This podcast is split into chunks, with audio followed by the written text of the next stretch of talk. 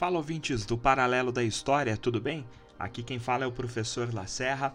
Hoje nós estamos com uma temática bem interessante, que é a gripe espanhola. E hoje eu vou começar, antes da gente soltar a vinheta, a ler um trecho bem interessante aqui da opinião de algumas autoridades daquele período de 1918. Olha que interessante, diz assim, ó: A ameaça da medicina oficial da ditadura científica, tomando providências ditatoriais, ameaçava ferir os direitos dos cidadãos com uma série de medidas coercitivas, preparando todas as armas da tirania científica contra as liberdades dos povos civis. Ou ficar no Brasil e proclamar. Não admitir que seja verdade que houve essa concentra... concertação. Mas o governo sabia do dia do fogo. Como um dia que o povo começou a se libertar do socialismo. Essa pauta maravilhosa de reivindicações. Independência! Ao norte! Podcast Paralelo da História. O texto que você ouviu, Vinte, faz parte de um pensamento é, do Brasil, da capital do Brasil naquela época, do Rio de Janeiro, em 1918, que é o negacionismo da existência do vírus e da doença. Isso não fica restrito apenas ao Brasil. A gente identifica esse negacionismo de quanto essa doença era perigosa, o quanto o seu contágio ele era muito fácil e muito rápido. É, isso aí se vivenciou em todos os outros lugares do mundo.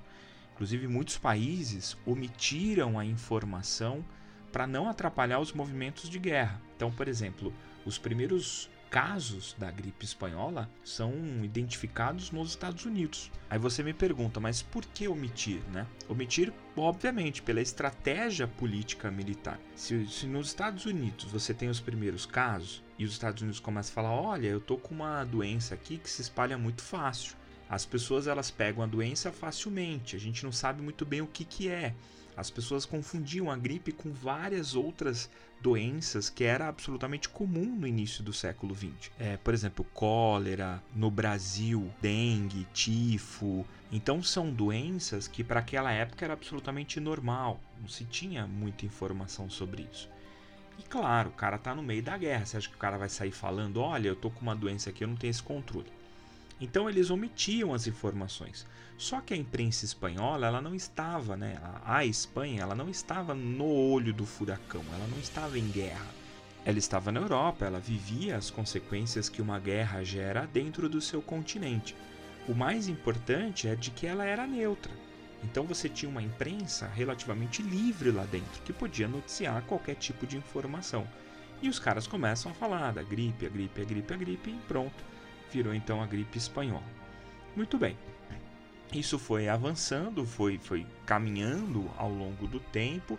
Claro que os envolvidos com a guerra sempre omitindo a informação e não falando, e o governo brasileiro não foi diferente.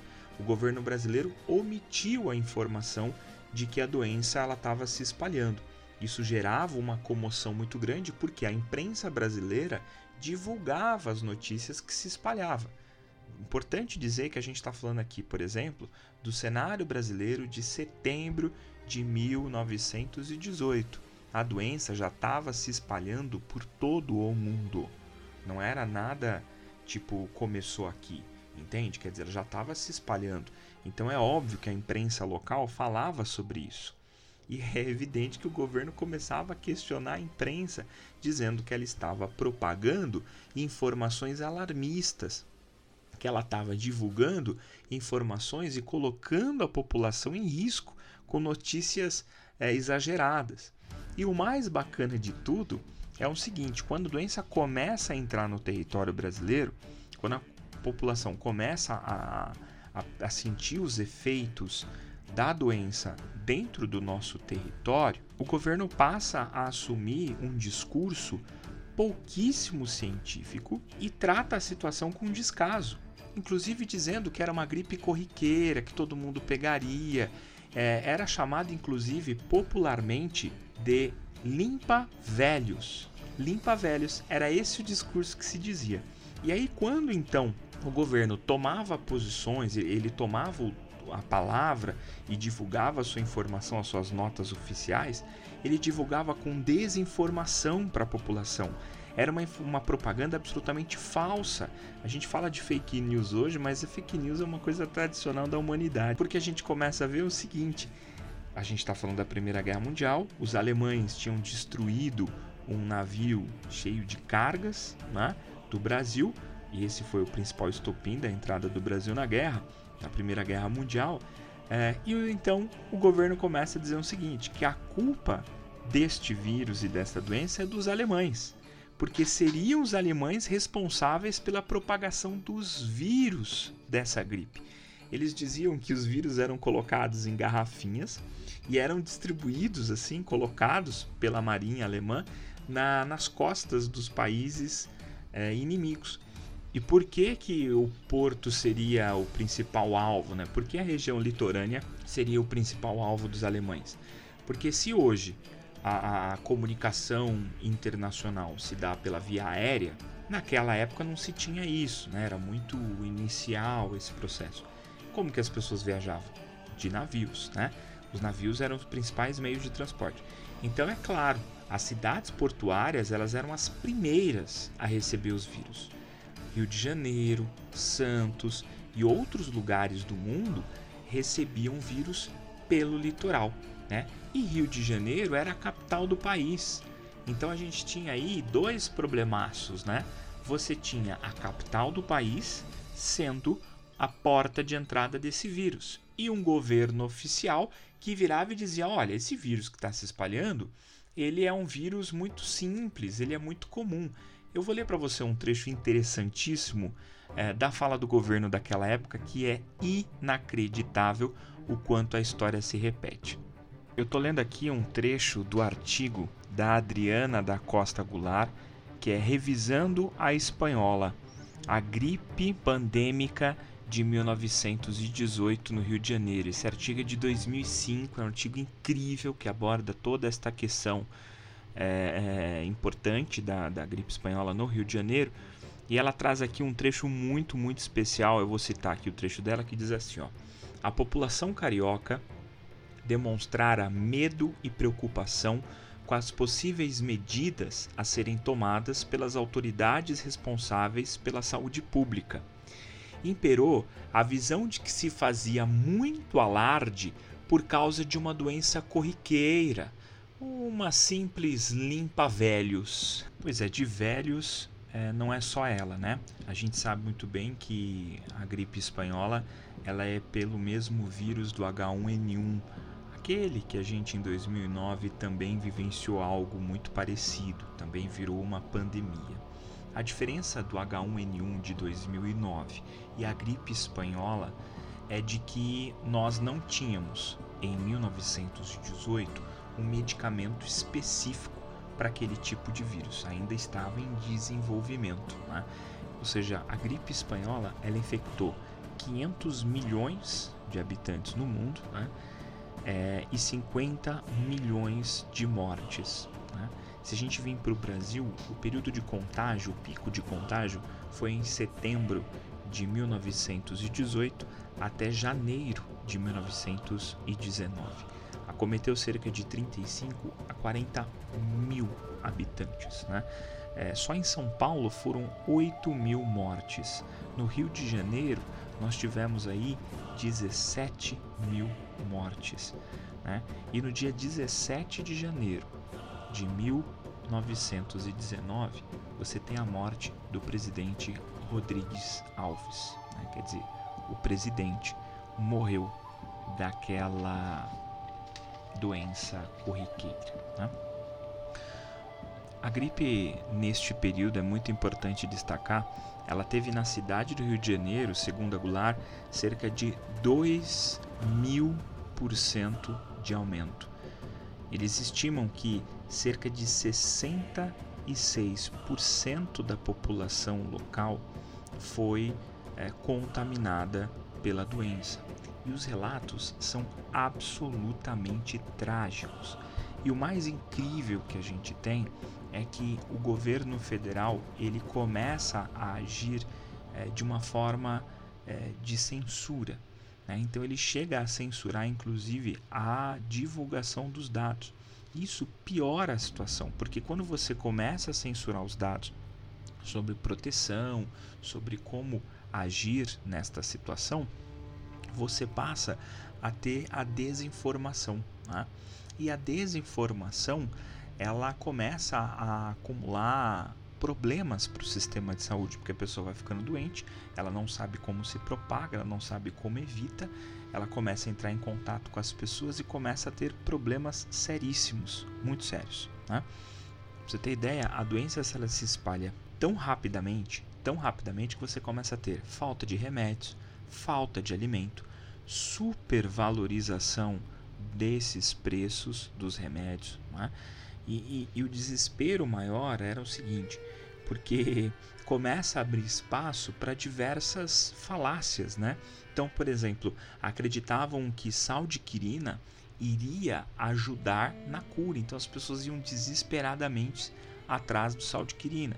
Acreditavam que cachaça e limão daria certo, curaria a doença, canja de galinha também é outra forma de medicamento que eles acreditavam. Quer dizer, várias superstições começam a acontecer e a população começa desesperadamente atrás pela falta de informação, pela falta de conhecimento.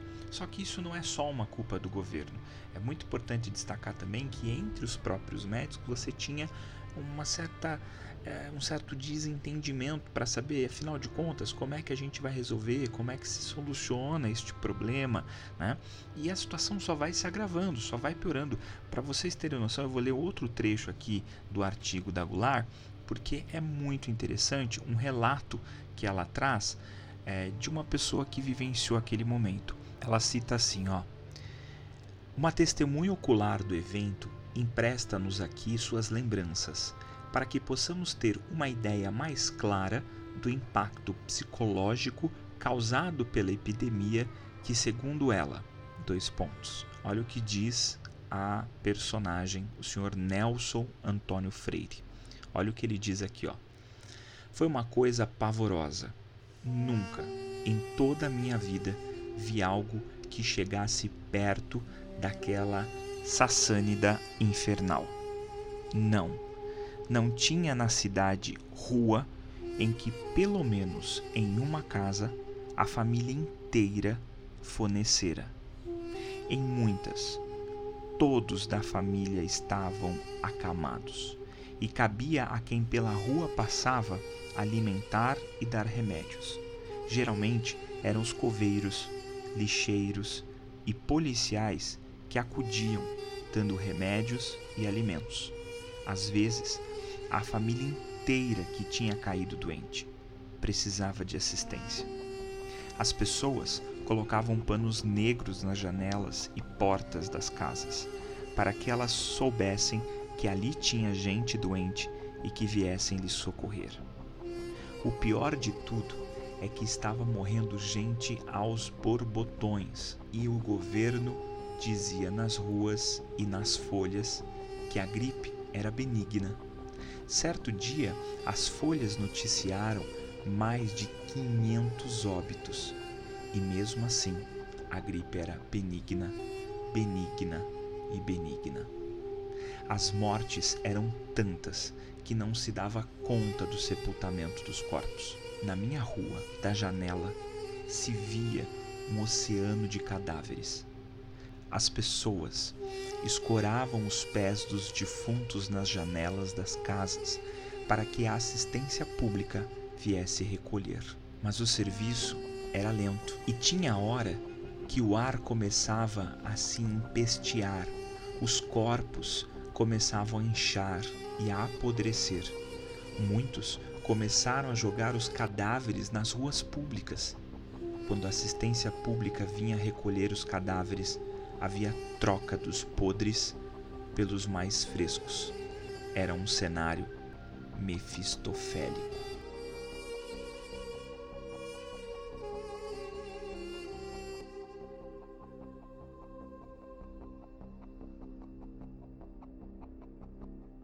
Eu finalizo a nossa reflexão é, com a seguinte observação: o que a gente observa aí de conflitos de cunho social, político e econômico em relação às quarentenas e aos isolamentos, isso também foi visto em 1918 e 19, durante a gripe espanhola.